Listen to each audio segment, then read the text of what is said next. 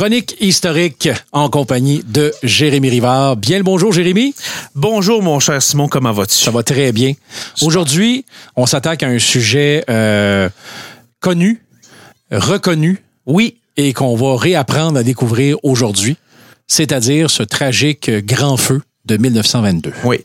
Euh, le grand feu de 1922, ça fait plusieurs semaines que je vais en parler parce que je, me souviens quand j'étais petit, j'entendais des, gens parler, surtout, des personnes plus âgées, disant il y a eu un, feu quand j'étais petit. Ça fait vraiment longtemps que, on m'a dit ça. Mais il y a eu un feu quand j'étais petit, puis ça traversait le lac. Puis tu sais, moi j'avais l'image, j'avais l'image, ça traversait le lac, le feu a passé par-dessus l'eau. OK, par-dessus, ouais. J'avais, tu sais, l'image de, de, de, de l'imaginaire, quand on est jeune, des fois, ça peut euh, déplacer les montagnes, façon de parler, donc... Euh... Exactement, comme mon père me disait quand j'étais jeune aussi, les, des fois, les, les polices se cachent. J'avais l'impression vraiment qu'ils étaient cachés dans le bois. mais mais tu sais, l'image que les enfants ben peuvent se faire. Euh, alors, le grand feu de 1922, c'est ça. J'ai décidé de, de, de, de rechercher là-dessus pour voir c'était quoi vraiment les événements du grand feu de 1922. Euh, ça part de du Témiscamingue ontarien. OK. dans le coin de North Cobalt, euh, etc. Et puis, vraiment, c'est un feu. Euh, c'est en, c'est en octobre, je me début octobre 1922. Euh, c'est un grand feu que réellement, on, on, on a l'impression que ça a traversé le lac dans le sens que c'est parti du Témiscamingue ontarien.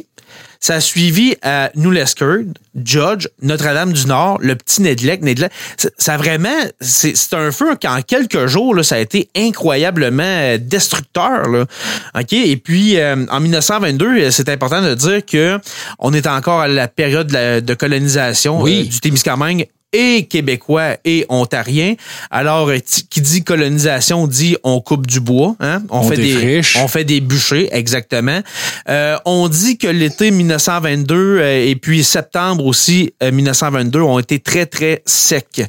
Ok, il a fait très chaud très sec. Il y a eu peu de pluie. Bien évidemment, euh, ça n'a pas aidé. On ça n'a vraiment pas aidé. Et puis, on a l'habitude dans ce temps-là, mais même encore aujourd'hui, on fait des bûchers, mettons, proche euh, des camps de chasse, etc., les compagnies forestières. Mais euh, on n'a pas aidé à, cette époque-là que quand il fait aussi sec, qu'il n'y a pas de pluie, que ça peut être vraiment destructeur. On n'a pas encore cette idée-là. Et puis, c'est ce qui va arriver, justement. On met le feu à ces bûchers-là, le vent pogne, et puis c'est terminé. OK, c'est vraiment terminé. Euh, comme j'ai dit, euh, ça se propage, OK, de Hellebury euh, jusqu'à Notre-Dame-du-Nord. On a rapporté des vents, OK, tiens-toi bien, mon cher, de 100 à 130 km heure. Le feu, pouvait, le, feu le feu pouvait bien voyager à 130 km heure, imagine-tu? km heure.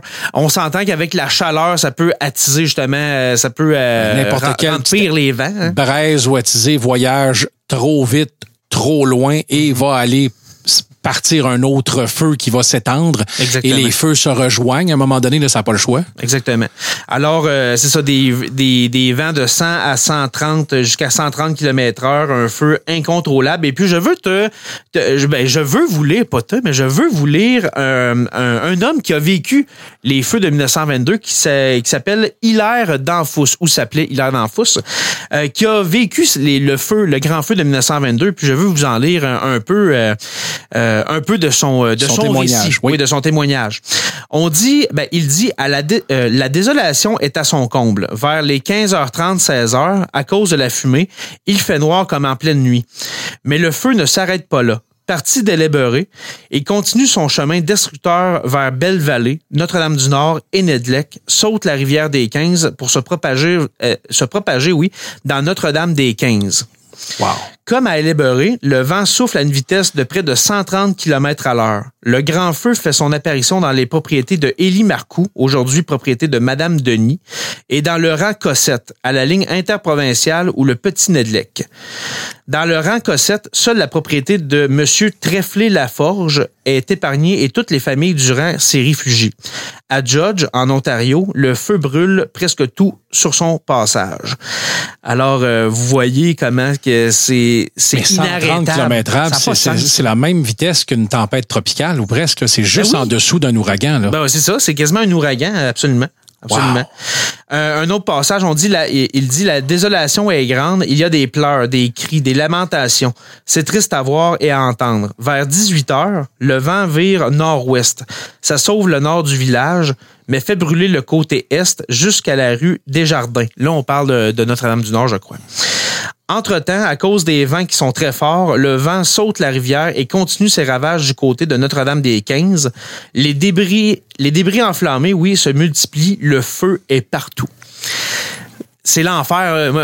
Je lisais ça, là, ce, témoignage-là, Simon. J'avais l'impression de voir l'enfer. Il fait noir à cause de la fumée.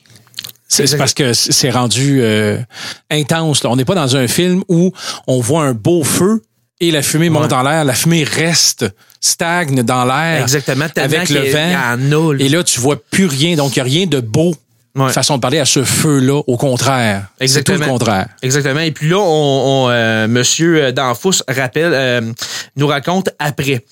Le soir, vers 11 heures, le vent devient très froid et réuni autour d'un feu bienveillant, celui-là, pour se réchauffer. Les gens apprécient du fond du cœur les beurrés de graisse et les couvertures qui leur sont offertes. Le grand feu a semé la désolation partout où il est passé. Le lendemain, les yeux rougis, la population regarde désespérée, les six pouces de neige noircis par les cendres tombés durant la nuit et qui recouvrent les carcasses de leurs pauvres bêtes et les restes de leur demeure. Le désespoir dans l'âme, personne ne peut dire un mot sans, sans laisser couler de grosses larmes.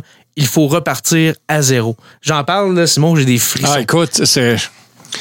On se fait une scène dans notre tête, hein? Et là, tu te dis, OK, on... Euh, perdre une maison, ça doit être épouvantable, on s'entend.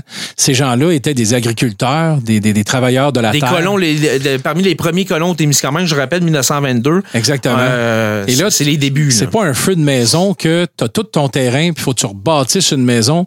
Mm. C'est t'as plus rien. Exactement. Le bétail est mort, la, terre est brûlée. La maison est à terre, la grange est à terre. Cultivable pour l'instant, il n'y a plus rien. Et là, c'est pas euh, je vais aller rester chez ma sœur. Non, non. non, non. Ta sœur aussi, elle a, tout a brûlé. L'autre voisin a brûlé. Euh, la, rue au complet a brûlé. C'est ça. Ça doit être tellement désastreux. Ouais. Vraiment. Wow. Alors, c'était le, témoignage de M. Euh, Hilaire Danfous qui a vécu euh, les, le, grand feu de 1922. Et puis, cette année, en octobre, ben, ça va être, je, je le rappelle, le centième anniversaire du grand feu. Alors voilà, c'était tout pour, euh, pour aujourd'hui, mon cher Simon. Merci pour ces euh, difficiles mais très importants souvenirs. Euh, oui, et puis je suis content d'avoir justement recherché là-dessus. Je n'ai plus l'image maintenant de d'une grande langue de feu qui passe par-dessus la lac Témiscamingue. Alors on a les vraies informations. J'ai fait mes recherches. Voilà. Pour terminer, la page Facebook, si vous voulez, aller, si vous voulez aller aimer la page Facebook de Sur la Terre des Hommes, c'est la page Sur la Terre des Hommes podcast, notre Patreon aussi, patreon.com barre oblique SLTDH. Et puis, je vous dis à la semaine prochaine.